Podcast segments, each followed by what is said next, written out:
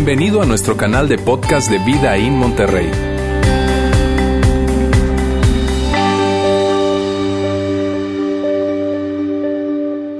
Muy bien, continuamos hoy con nuestra reunión. Mira, hay algo que, que- nosotros decimos y que, y que muchas veces tú me has escuchado decir probablemente, y es lo siguiente. Nosotros decimos que nosotros somos una misma iglesia en diferentes ciudades. O que somos una misma familia en diferentes ciudades. ¿Por qué? Porque tenemos parte de nuestra familia en Saltillo y ahora acá en Monterrey, desde hace tres años acá en Monterrey, y lo expresamos de esta manera. Vidaín somos una familia. Bien, Vidaín somos una iglesia que estamos en diferentes ciudades. Les decía, Saltillo, ¿verdad? Y ahora Monterrey desde hace tres años. Pero hoy yo estoy muy contento para decirles, al decirles a ustedes lo siguiente. Estamos, hemos venido conversando desde el año pasado en muchas conversaciones y reuniones, en fin, y este año ya, es- ya hemos venido dando pasos, desde finales del año pasado ya hemos venido dando pasos, pero este año han sido pasos más firmes, más concretos, que tienen, y tienen que ver con el hecho de poder plantar una iglesia en, en Ciudad de México. Bien, y ya nosotros, probablemente ya hemos escuchado hablar acerca de eso, tiene que ver con eso, con que estamos haciéndolo todo para plantar una iglesia en Ciudad de México y esto va a ser posible totalmente en el 2018. En el año 2018 ya tendremos nuestra iglesia y actualmente nuestra iglesia en México, y sa- sabes, somos los mismos, somos Vidaín, ¿verdad? Saltillo, Monterrey y ahora estaremos en Ciudad de México. Y eso es un motivo de mucha alegría para nosotros. De hecho, ya hoy en día están reuniéndose de alguna manera, están reuniéndose cada cierto tiempo en donde hay reuniones, cierto tipo de reuniones que lo que buscan simplemente es hablar de, la visión, hablar de algo que nosotros hicimos como iglesia hace cuatro años atrás probablemente. Ellos lo están replicando ahora. Y quiero decirte algo que es muy, muy importante. Cada vez que tú das en este lugar de tus finanzas y cada vez que tú sirves en este lugar, estás haciéndolo para que sea posible también vida en Ciudad de México. Probablemente tú no lo sabías. Y bueno, y, estamos ayudando a muchas personas más. Pero en términos prácticos ahora yo quiero hablarte de Ciudad de México. Cuando tú estás, estás dando en este lugar, tú estás dando para que más personas puedan conectarse con Dios en una ciudad en donde, de hecho, mucha gente se conectará con Dios gracias a ti y, y tú nunca los conocerás. Eso es increíble y eso es un gran privilegio. Y yo hoy tengo un increíble privilegio que es el tener con nosotros a la persona que será el pastor de esta iglesia y es Yair de la Garza. Yo quiero pedirle a Yair que suba, que pase adelante. Yair, mira, Yair tiene alrededor de cuántos años viviendo en México? Seis. Seis años viviendo en Ciudad de medio. México. Ahora, Yair es regio, está bien, así que ustedes siéntanse privilegiados de eso también. Familia. ¿Ok? Porque significa que de acá están saliendo cosas increíbles y personas increíbles para bendecir a muchos, a muchos lugares. Yair, si tú estás con nosotros desde hace algún tiempo, tú conoces a Laila, ¿verdad? De la Garza, que es una de las personas que está aquí dirigiéndonos en la alabanza muchas veces y que está en cargo, a cargo también de un ambiente que llamamos Transit, que es para los chavos de eh, secundaria. Y también conoces a Lauro, que es parte de nuestro equipo pastoral, ¿verdad? Lauro y Laila son hermanos de Yair. ¿Está bien? Así es que esto, la familia va creciendo, una gran familia. Yo, de hecho, muchas veces les bromeo a ellos y les digo, mira, yo, yo, yo los salvo a ustedes de que no vayan a pensar que Vidaín es de la familia de la Garza. ¿Está bien? Él no sabe, ¿verdad? Yo, soy Bautista, está bien, Roberto Bautista, pero parece que me están queriendo cambiar el apellido. Pero bueno, amigos, de verdad estoy muy contento. Yo estoy muy contento porque definitivamente Jair es una persona que ha estado vinculada con nosotros. Esto no lo dije en la primera reunión, pero lo voy a decir en esta, porque cuando nosotros empezamos acá en, en, en Monterrey, Jair se comprometió por un año a apoyarnos económicamente como iglesia. ¿Oyeron? Y esto es, es muy lindo que tú estés acá hoy. Está bien porque tú eres parte de esto y nosotros parte de lo que viene para allá. Así que yo estoy muy contento, ¿saben? Muy contento porque Jair le conozco, es una increíble persona, es un gran líder, tiene una familia increíble, maravillosa y la verdad yo me siento honrado, honradísimo de que juntos podamos estar en la misma familia y que tú y yo, tú y con él, estemos en la misma familia, en la familia de Vida In y que estemos apuntando y empujando para que todo sea posible en Ciudad de México el 2018. Van a suceder cosas increíbles. Yo pudiese seguir platicando todo el día, porque ustedes No lo saben muy bien, ¿verdad? Pero no voy a ser yo el que va a entregar el mensaje hoy, va a ser Yair y vamos a tener el privilegio de escucharle y de escuchar lo que Dios tiene para nosotros a través de él. Así es que Yair, Viejo, gracias.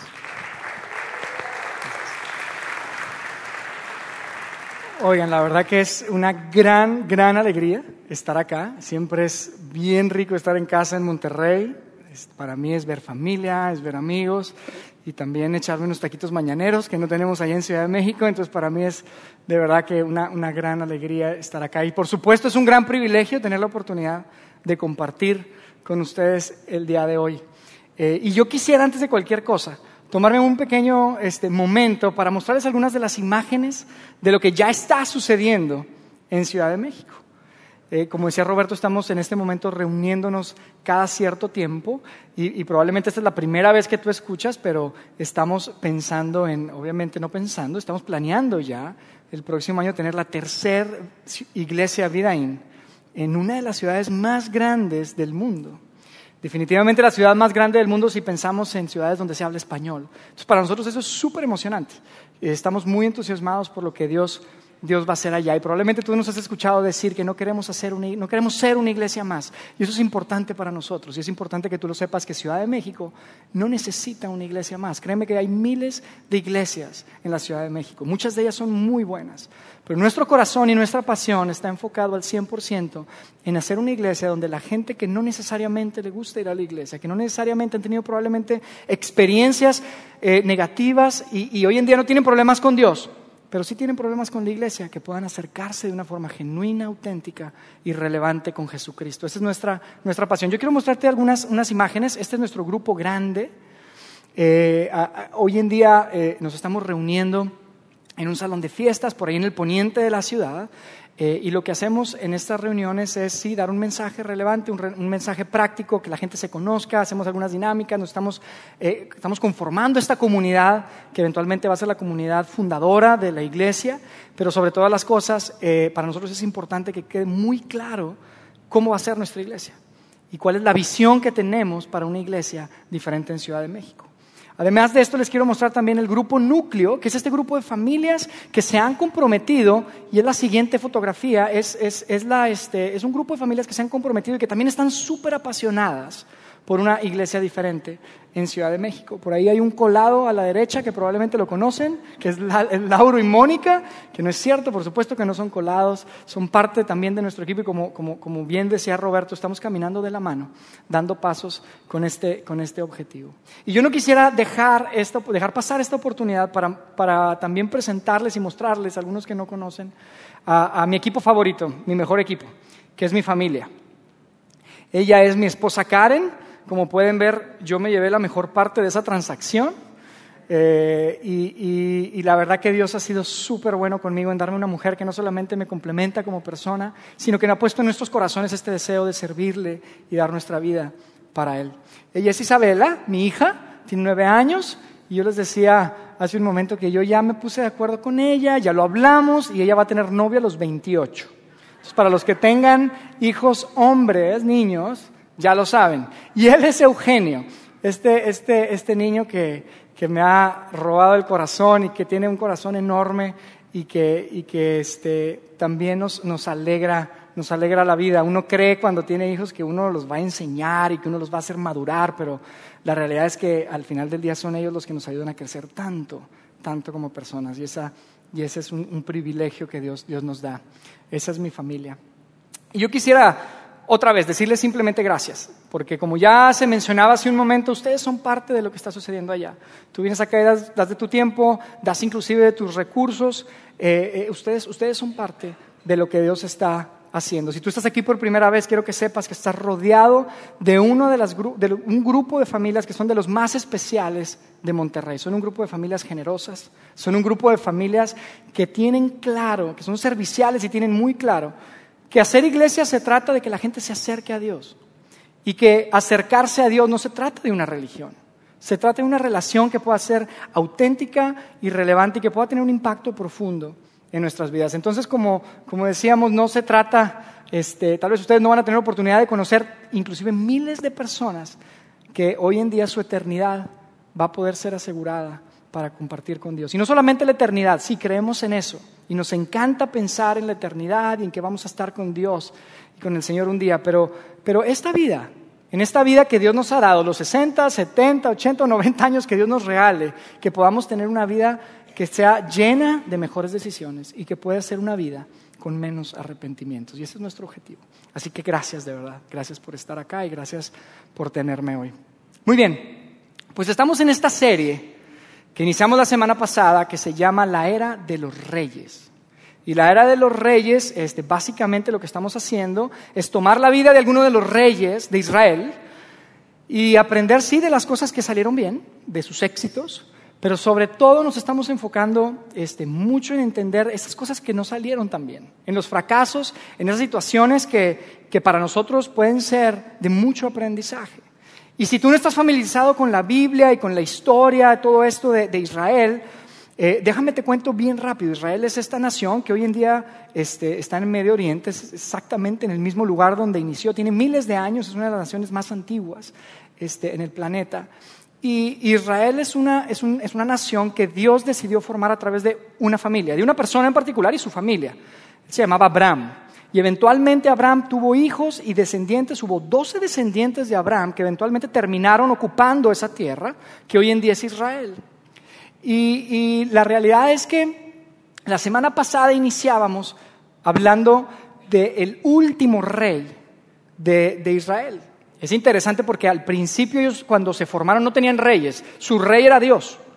Y ellos se, regían a través de jueces, había la ley de Dios y los jueces se encargaban de que las cosas este, se, dieran y la verdad es que funcionaba. Pero ellos empezaron a ver a los, a los vecinos y a los, a los pueblos que estaban por ahí eh, eh, en, las fronteras y me imagino que venían, veían palacios y veían este, eh, carruajes y decían, oiga, nosotros también necesitamos un rey. Y entonces los profetas decían, y después, oye, pero nuestro rey es Dios, es nuestro rey soberano, es el único rey. Y decían, no, sí, sí, sí, Dios está bien, pero, pero un rey, un rey humano, un rey de verdad, decía la gente. Dios eventualmente les da esta oportunidad y, les concede este, esta petición y, este, y empieza esta era de los reyes. Y hoy en particular vamos a hablar no del, último, sino del cuarto rey de Israel. Es un rey que no es muy conocido, pero seguramente tú conoces a su familia. Entonces yo quisiera eh, darte un repaso rápido de los primeros tres reyes, probablemente tú los conoces si te gusta la historia, pero el primer rey de Israel fue este hombre llamado Saúl, este hombre que Dios ah, eh, decide a través del, profeta Samuel eh, coronar como rey de la nación y fue el primero. Pues la realidad es que no hizo muy buen trabajo. No hizo muy buen trabajo y Dios no estuvo contento con él. Entonces al final del día Dios decide quitarle la corona a su familia, porque como saben en las monarquías son los descendientes que se quedan con, el reinado y a veces son dinastías que, son generaciones y generaciones, pero en este caso solo duró una, porque no hizo los ojos, no hizo las cosas correctas a los ojos de Dios. Y eventualmente Dios decide darle la corona a un jovencito este, que era pastor de ovejas, probablemente ustedes lo conocen, él mató de, eh, eh, una forma impresionante a un gigante llamado Goliat. Su nombre es David, lo conocen, ¿no? David fue un hombre increíble, eh, su reinado determinó lo que hoy en día, este, al día de hoy, su influencia sigue siendo súper importante y lo que es Israel fue determinado por lo que él hizo. Y él tuvo muchos hijos, pero uno de ellos en particular era un hombre extraordinariamente inteligente y, este, y sabio. De hecho, es la considera uno de los hombres más sabios del planeta. Y su nombre es Salomón. Salomón fue el tercer rey de Israel. Y durante este tiempo también Israel pues empezó a crecer, hubo muchísima construcción, se desarrolló muchísimo la infraestructura durante ese tiempo. En el tiempo de Salomón se construye el templo de, Dios, el templo de Jehová, donde ellos este, podían ir y llevar a cabo su sistema religioso de ese tiempo. Eh, y Salomón también tuvo hijos y eventualmente su hijo, del que vamos a hablar hoy, que queda como rey, este, se llama Roboam. Y probablemente Roboam no es muy famoso para ti. No, no es una de estas historias populares de la Biblia, ¿no? La de Roboam. Pero es interesante porque él tenía una, historia eh, importante eh, en su familia. Y sabes algo, yo en lo personal, una de las personas que más admiro en mi vida es mi papá. Mi papá está acá. De hecho, mi papá es un hombre extraordinario. Tú sabes que, mira, si lo conoces, tú sabes que yo no estoy exagerando para hacer un punto. Mi papá es extraordinario como padre, como jefe de familia, como empresario. Es una persona increíble. Inclusive los hermanos a veces ahí, cuando tenemos alguna diferencia con él, decimos, no, es que papá y el otro, siempre terminamos, no, pero es que papá, el corazón de papá es increíble. Papá nos está dejando la vara bien alta. Y es la verdad. Ahora yo quiero que pienses conmigo, imagínate que Roboam era el hijo del hombre más sabio del planeta. El hombre más sabio del planeta. Su papá fue el que escribió este libro que se llama Proverbios, que hoy en día tenemos en la Biblia y que es como una especie de libro de jugadas de la vida en donde nosotros podemos entender y, aprender tantas cosas de cómo llevar a cabo nuestra vida. Su abuelo se llamaba David, que ahorita estábamos hablando de David, el hombre, mira, es la única persona en la Biblia del cual se habla de esta forma. Dicen que su corazón era conforme al corazón de Dios. Es increíble. Entonces, él tenía acceso a uno de los liderazgos más fuertes que uno se puede imaginar. Eran hombres extraordinarios. Sin embargo, durante su reinado algo pasó. Algo salió mal. Que eh, su, reinado, para empezar, no duró el mismo tiempo que duró el de sus padres y, el de su familia. Eh, sus padres duró aproximadamente 40, 35, 40 años, el de él duró la mitad, 15, 17 años. Y, hubo un momento durante, durante este tiempo que él estaba como líder que seguramente yo me imagino que estaba o en su trono o en su recámara y se sentó y se llevó las manos a la cabeza y dijo, ¿qué pasó? ¿En qué estaba pensando? ¿En qué momento llegué a donde estoy? Y probablemente si tú no conoces a Robán, porque no es muy famoso, eh, eh, eh, no significa que no te puedas identificar con él.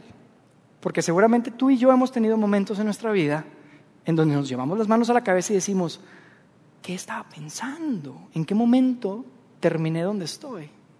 Y mira, yo te quiero mostrar, porque cuando estábamos preparando esto, yo eh, me vino a, la mente y algo muy presente que sucedió en Ciudad de México. Te quiero mostrar unos edificios que están en la zona de Santa Fe, en Ciudad de México.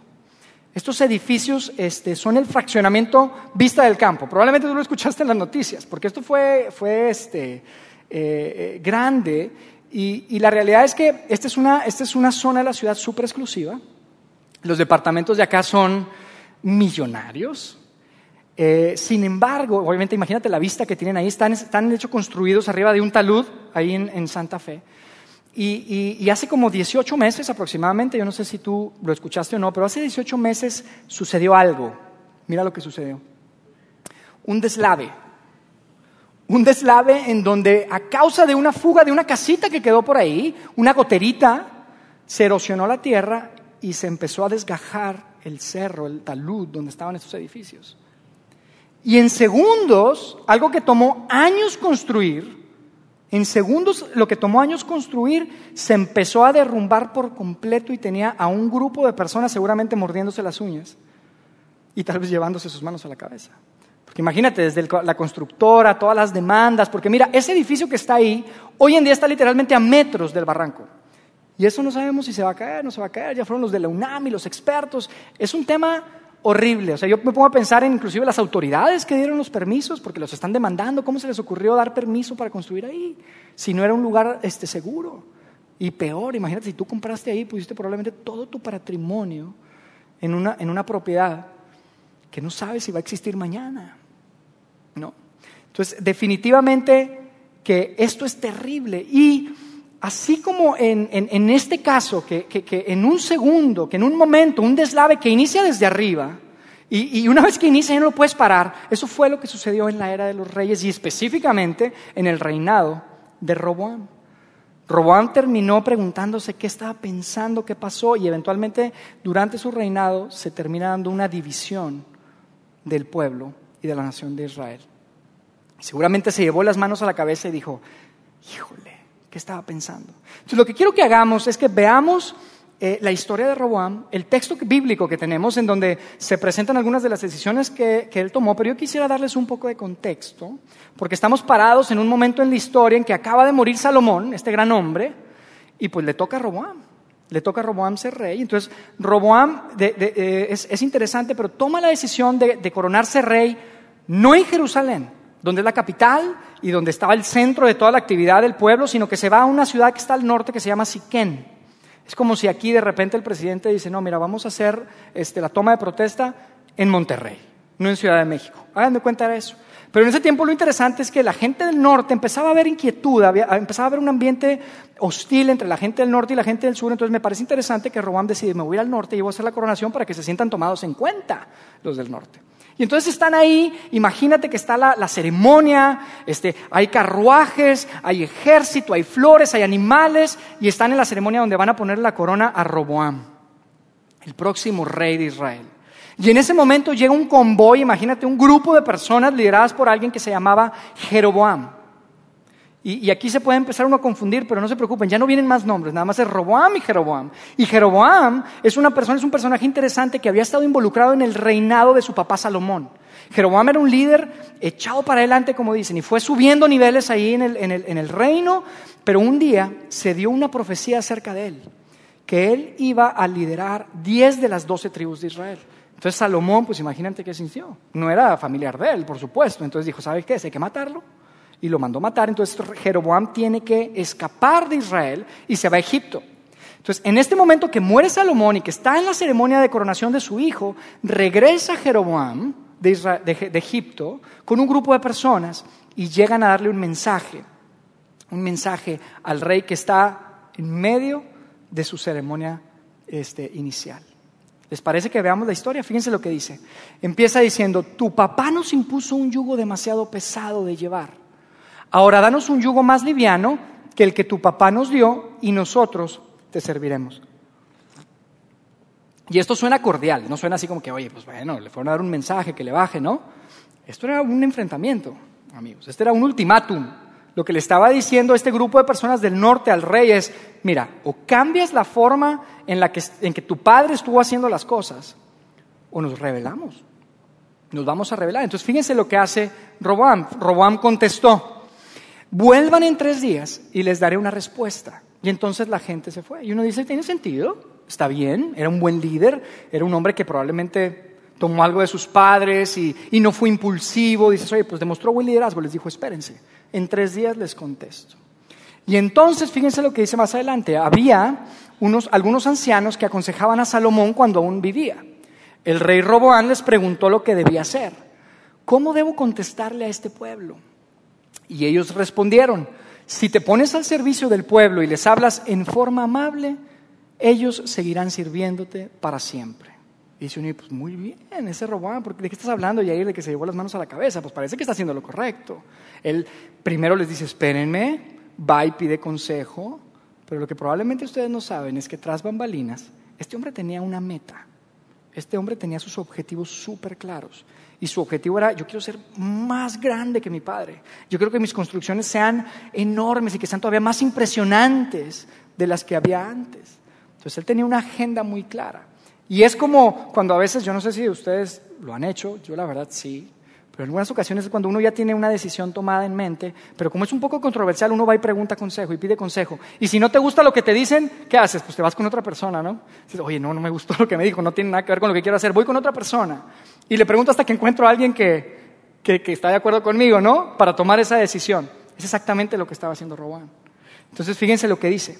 Pero Roboán no les hizo caso les pidió consejo a sus amigos jóvenes que habían sido criados con él. Pues él seguramente, imagínense, había vivido en, la opulencia, riquezas, y tenía pues su grupo de compadres con los que platicaban todo. Y dijo, seguramente mi gente me va a entender y saben de lo que estoy hablando. ¿Cómo les voy a cambiar este, la ley de hacienda, de, de impuestos a estos hombres? ¿Cómo voy a hacer si yo quiero construir cosas increíbles? Para hacer eso se requiere mucho trabajo y se requiere mucho dinero. Entonces yo no puedo bajarles. Yo no puedo cambiar. O sea, si mi papá era duro, tenemos que hacer otra cosa. Entonces, fíjense lo que dijo Roboán. Dice, el pueblo dijo, danos trabajo más liviano de lo que nos dio tu papá. ¿Cómo piensan ustedes que debería contestarles? ¿Qué les digo? Los jóvenes que habían sido criados con él dijeron, así debes contestarle al pueblo. Tu papá los obligó a hacer trabajos pesados y tú les, tú les vas a dar trabajo más liviano. No, lo que les tienes que decir es, mi dedo meñique es más pesado que el lomo de mi papá. Si ustedes creen que estaba difícil con papá, espérense que vean lo que es bueno. Ustedes creen, fíjense lo que dice después. Dice, y ahora mi papá les dio un yugo demasiado pesado de llevar, pues yo les daré todavía más. Si él los castigaba con azotes, yo los castigaré con látigos que llevan metal en la punta. Tremendo consejo, ¿no? Los jóvenes. Los jóvenes amigos de Robán le dicen, tienes que ir a decirles eso. Y eso fue exactamente lo que hizo Robán. Fue y les entregó este mensaje que yo dije, yo la verdad, este, este pasaje cuando yo lo, vuelvo a leer, digo, oye, por lo menos les hubiera dicho bonito. Uno puede conseguir tal vez cosas de otra forma. O sea, oye, pero fue bruto, le dijo directo, les dijo tal cual. ¿Qué cosa? Imagínense lo que sucedió. Y cómo reaccionó este grupo de personas lideradas por Jeroboam, que ya estaban inquietos y que ya había esta situación. Al final del día, partir de aquí no pasó mucho tiempo en el que termina la nación dividida en dos. Y la semana pasada vimos un mapa, vimos un mapa como este, en donde vemos que al norte se concentraron las diez tribus que dirigió Jeroboam. Y al sur, donde se mantenía Jerusalén y el palacio y todo esto, es con lo que se, quedó Roboán. Pero Roboán se quedó con dos tribus. Se, cumplió la, profecía que se, había, que se había dado. Entonces Jeroboán está liderando la parte del norte y, y, Roboán la parte del sur y, y, en un pareciera abrir y cerrar de ojos, Roboán se queda con solamente el 15% del reino que sus padres les habían entregado. Y el, profeta Isaías, hay, un libro profético en la Biblia, escrito por el profeta Isaías, donde se narran algunas de estas situaciones que se estaban viviendo en el pueblo. Él dice que fue un día triste, fue el día más triste que se pudo dar hasta ese momento en la historia del pueblo de Israel. Y seguramente el corazón de Dios estaba triste porque su pueblo se había dividido. Pero lo peor es lo que viene después.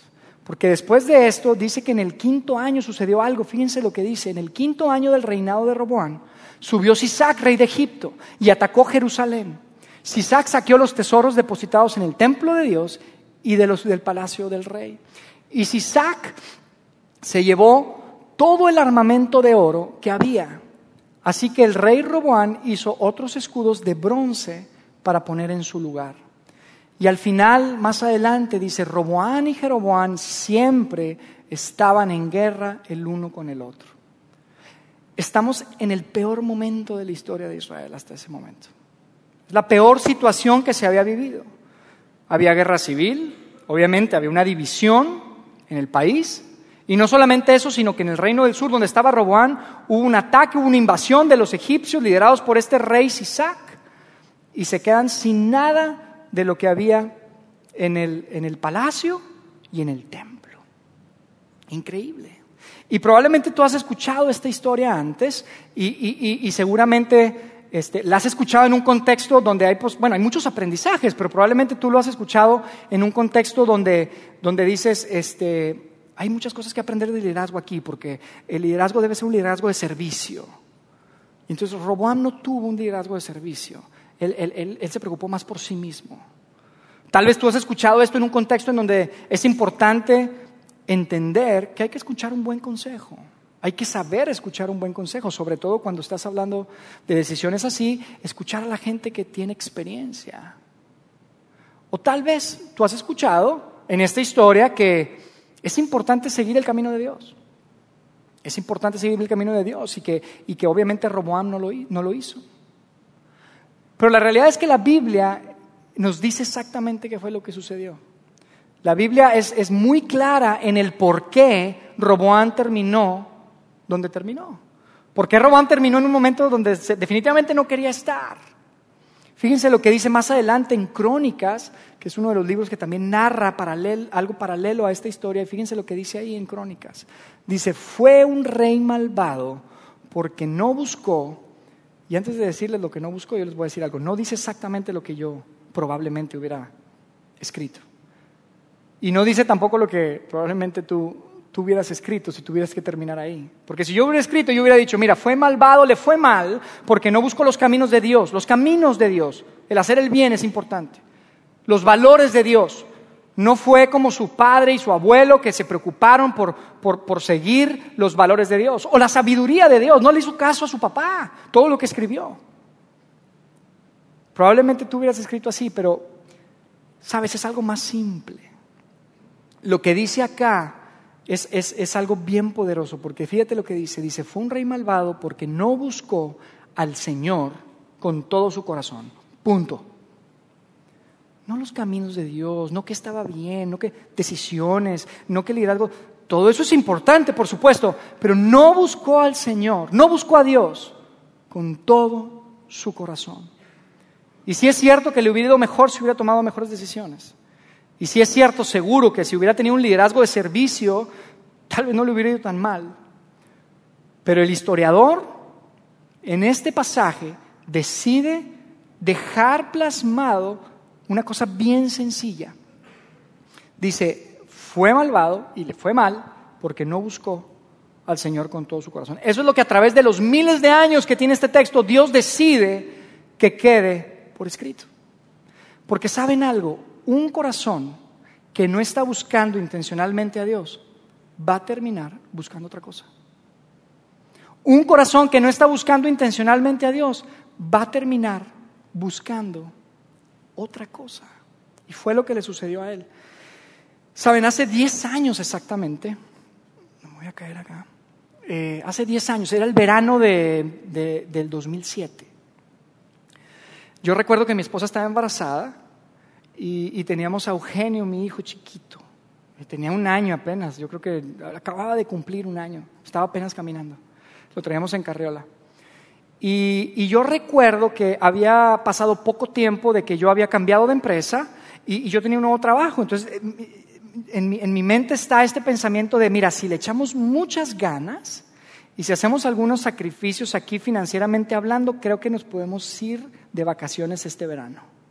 Era la primera vez que yo podía llevar a mi familia, a mi hija, a mi esposa, a mi hijo, a mi esposa, de vacaciones en donde pues la implicación es obviamente pues pagar todo, el avión, el hotel, la comida, el, todo. Yo me acuerdo que yo hacía cuentas y todo, yo dije, mira, se me hace que si hacemos algunos ajustes, nos podemos ir este verano. Pero mi esposa estaba no media embarazada, estaba bien embarazada, tenía como ocho meses ya, o sea, estaba a punto de, de dar a luz. Entonces yo me acuerdo que lo conversé con ella y empezamos a platicar y este, y pues obviamente la, la, idea no le, no le pareció mala, ¿no? Le encantó, le encantó la idea. Ella dijo, oye, pues vamos, pero ¿será que el doctor nos deja? Pues vamos con el doctor. Y ahí fuimos a platicar con el doctor y entonces lo empezamos a convencer. Nos vio medio raro, pero dijo, pues mira, ya está muy bien, ella, ella está muy bien, o sea, siempre hay un riesgo, pero, pero, pero ya está bien. Si ustedes quieren, pues este, vayan, ¿no? Le dije, oye, pero pues nos hace una cartita ahí, porque resulta que también en los aviones si, si, tú tienes, estás de cierta etapa en adelante, tú no puedes subirte un avión por el riesgo que conlleva para la aerolínea el que, el que hay una mujer embarazada que en cualquier momento pueda dar a luz. Entonces, no, pues damos una carta y lo convencimos de que nos hiciera una carta ahí. Y yo me acuerdo que, pues finalmente tomamos la decisión, hicimos algunas preguntas. Yo recuerdo también esa conversación con mi papá, dijo, llévensela tranquilo, hijo, me decía mi papá. Y son de esas, cosas, de esas veces, como les decía hace rato, que uno dice, no, no, no, no, es lo que tengo en plan. Y le pregunté a otra persona, me dijo que sí, nos, vámonos, nos fuimos.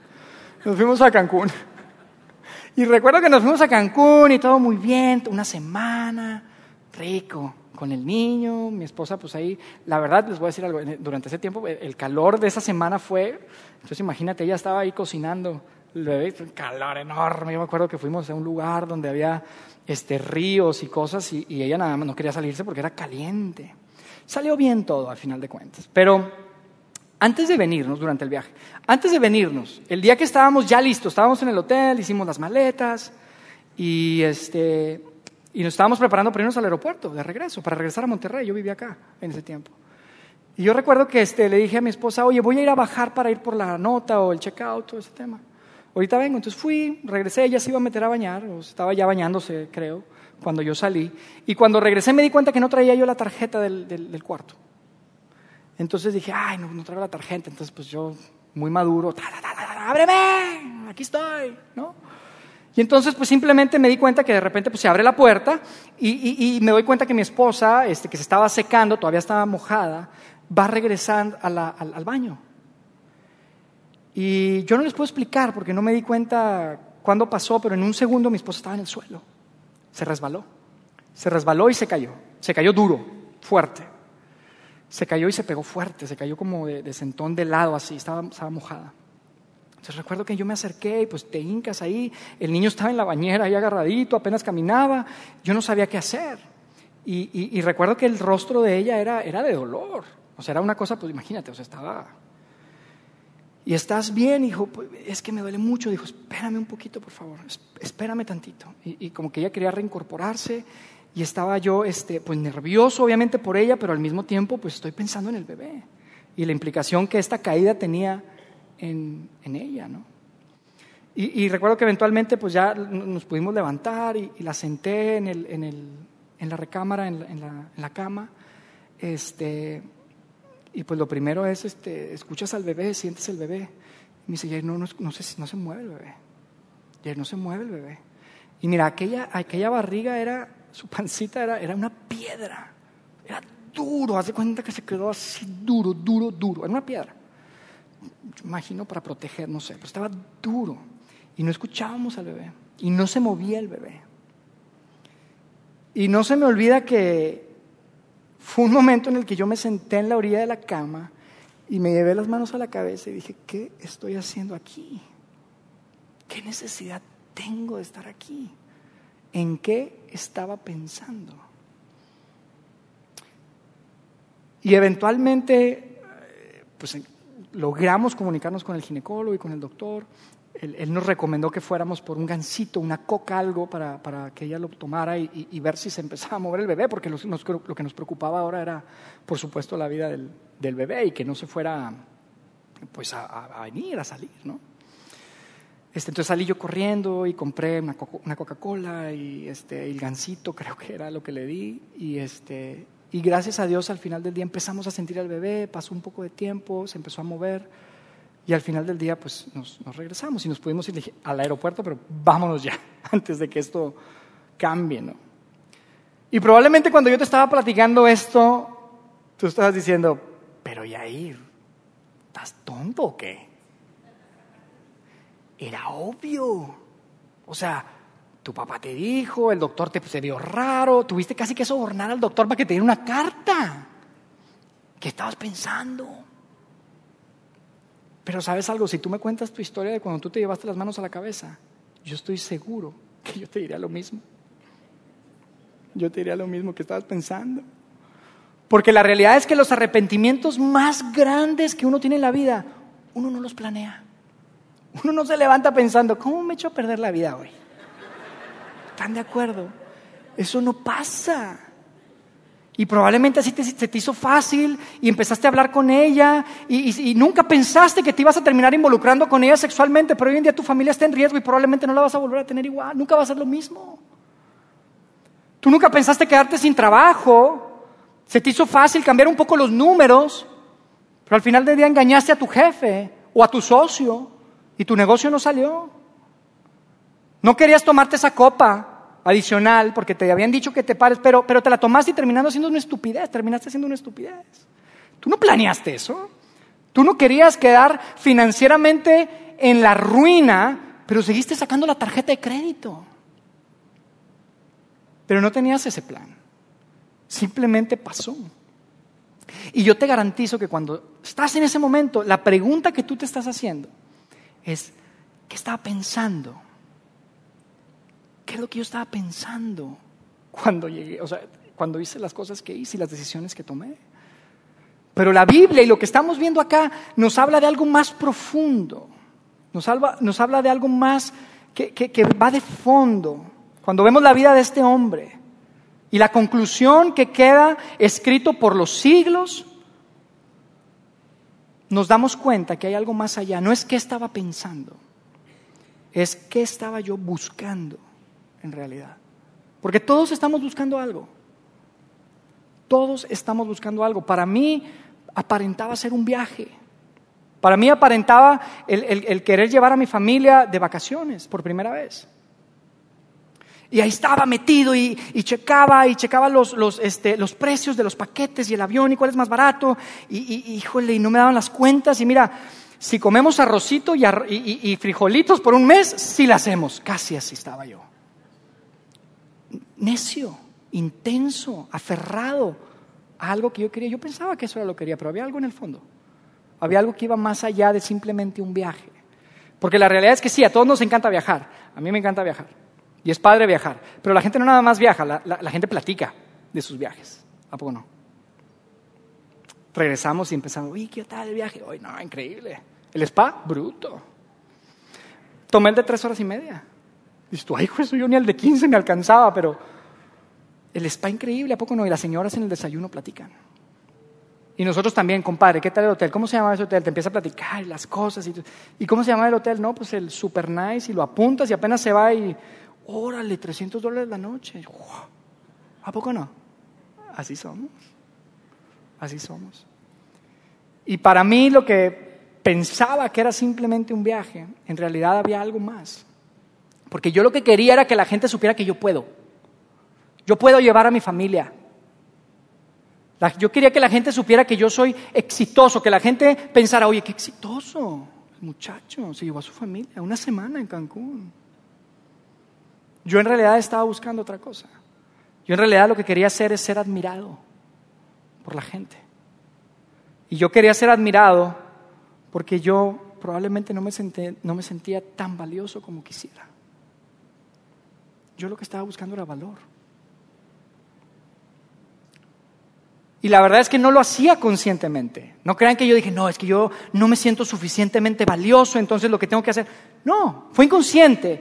Pero en retrospectiva, yo pensando hacia atrás y, yo he aprendido a hacerme esta pregunta, ¿qué realmente estaba buscando? ¿Qué es lo que yo estaba buscando? Yo estaba buscando valor. Yo estaba buscando valor. Y yo te quiero preguntar a ti, ¿qué es lo que estás buscando? ¿Qué es lo que realmente estás buscando? Porque un corazón que no está buscando intencionalmente a Dios va a terminar buscando otra cosa. Todos lo sabemos. En la historia que acabamos de ver, Vimos a un hombre que puso en riesgo, no puso en riesgo, perdió absolutamente todo el oro que se había depositado en el templo, todo el oro que se había depositado en, el palacio que le había costado a sus padres, a su papá y a su abuelo generaciones en, conseguir, y se tuvo que conformar con un bronce. ¿Se acuerdan? Dice ahí, tuvo que hacer cosas de bronce para defenderse y para adornar ahí. Se lo llevó a Egipto todo. ¿Qué hay en tu vida que vale oro? Y que probablemente porque no estás buscando lo que debes de buscar, estás poniendo en riesgo. Y te vas a tener que conformar con el bronce. Yo quiero decirte dos cosas antes de terminar. La primera es la siguiente. Tienes que saber qué es lo que está buscando tu corazón. Descúbrelo. Descubre qué es lo que estás buscando. Porque yo te voy a decir algo. Es fácil superar una mala decisión. Es fácil este, superar un mal consejo, eso es fácil. Lo que no es fácil es superar, tener tu corazón enfocado al 100% en algo que te va a llevar a tomar tus manos, ponerlas en la cabeza y decirte, ¿qué estaba pensando? Eso sí no es fácil. Tal vez para ti no es un viaje, tal vez para ti es una posición en la empresa, tal vez para ti es el peso ideal, para ti es una imagen, no sé qué sea, pero tienes que descubrirlo. Lo que sea que está buscando tu corazón, reemplázalo con buscar a Dios. Reemplázalo con buscar a Dios. Y amigos, no es de echarle ganas. No, sí, le estoy echando ganas, ahí voy en mi vida, en mis decisiones. No es de echarle ganas. No es, yo no le hago daño a nadie. No se trata de hacerle daño a, a nadie.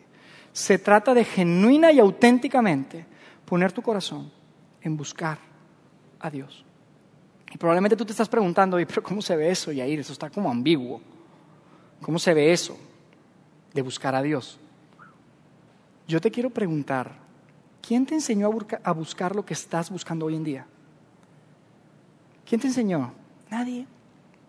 Ya estás aferrado a buscar una posición, aferrado a buscar la seguridad financiera, aferrado. Y nadie te enseñó. Tenemos que ser intencionales, pero lo importante es deja ir lo que hoy en día te has aferrado en tener y que tu corazón está buscando. Deja ir, reemplázalo con Dios. Hay que ser intencionales. Yo te puedo decir algo. ¿Quieres saber cómo? Simplemente regresa a este lugar. Si esta es la primera ocasión que tú estás aquí, regresa. Y si tú has estado viniendo, pero luego a veces no vienes y te da aflojar, sé intencional. Mantente conectado, mantente enganchado, mantente expuesto a estas enseñanzas. Y abre tus manos y dile, Dios, yo quiero hacer lo que tú quieras. Yo quiero que mi vida llegue al potencial que tú tienes para mi vida. Porque yo te garantizo que sus planes son mucho mejores que los que tú tienes para tu vida. Mucho mejores. Y yo te digo algo, tú no tienes que ser cristiano, católico, seguidor de Jesús para genuinamente buscar a Dios. Busca a Dios. Y lo que tengas hoy en día, déjalo ir. Déjalo ir. Roboán, este hombre que no es muy famoso, con, buena razón, su vida se, terminó resumiendo en que fue un rey malvado. Hoy en día es recordado como un rey malvado. ¿Cómo quieres que tu vida ser recordada. ¿Cómo quieres que se resuma tu vida al final de este tiempo? Ojalá que todos podamos hacer esto, que todos podamos realmente tener las fuerzas de abrir las manos y decir, Dios, lo que tú quieras para mi vida, yo quiero buscarte a ti. No quiero, lo que, no quiero aferrarme a eso que, tanto me apasiona, a, eso que tanto le meto energía, a eso que tanto le meto mi mente y que paso horas probablemente ahí en internet buscando y entendiendo, lo que sea. Déjalo ir. Dios tiene un plan mucho mejor para ti, mucho mejor para ti. ¿Les parece que hacemos una oración y terminamos? Gracias Padre Santo por la oportunidad de estar acá. De verdad que gracias porque a pesar de que son miles de años los que han pasado, hoy en día tenemos estos escritos, estos textos que son tan relevantes para nosotros y para nuestra vida. Gracias porque tú eres el Dios de las segundas oportunidades.